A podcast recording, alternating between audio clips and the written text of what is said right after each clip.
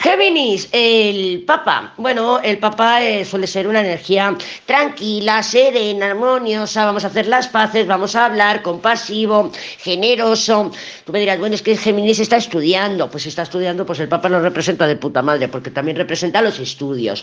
Pero bueno, yo lo veo con este Papa que sí que puede ser, pues un poquito como le he dicho a Tauro, pues que esté con los colegas, que esté mal aconsejado. Este Papa viene de una luna y va a unos enamorados. Entonces este Papa no es muy estable, no es muy consecuente, no es muy maduro, ¿eh? no sabe lo que quiere, no sabe lo que hace. Y entonces vemos a un Géminis aquí con este Papa queriendo hacer las paces, queriendo establecer la paz, diciendo, bueno, venga, cordialidad, ¿eh? cordialidad, vamos a llevarnos bien, pero claro, no tiene mm, claro lo que quiere, porque viene de la luna, tiene confusión, hay algo ahí que le está haciendo chuchu en la cabeza, el run run, el come come, al otro lado los enamorados que no lo tiene claro.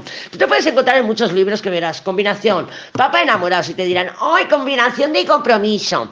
No, la combinación de compromiso es al revés. Es la luna, ay, perdón, los enamorados y luego el papa. Y fíjate que tenemos antes del papa una luna. Entonces, esta persona no sabe lo que quiere, pero tampoco eh, quiere quedar mal con nadie. ¿Vale? O sea, que nos encontramos aquí a un Géminis que probablemente es un bien queda, intenta quedar bien con todo el mundo, queda mal con todo Dios, porque es un, es un bien queda, eh, o es un mal queda, un mal queda, porque pueden ser cualquiera de las dos cosas, que esté quedando o haciendo demasiados planes o queriendo quedar con todo el mundo, queriendo quedar bien con todo el mundo, porque no quiera decir lo que realmente le pasa, lo que realmente siente, lo que realmente piensa, y claro, eh, no se puede sostener, no se puede sostener, no le puedes caer bien a todo el mundo y evidentemente eh, tampoco puedes eh, intentar establecer la paz con todo el mundo. A ver, hay cosas, hay cosas que por muy bonitas que las quieras decir, no van a sentar bien. Y por ejemplo, si tú no yo no quiero estar contigo, yo no voy a, a marearte la perdiz, a estirar la arruga para no decirte que quiero cortar y me hago aquí la remolona. ¿Por qué? Porque no quiero quedar bien delante de ti. No, eso no funciona.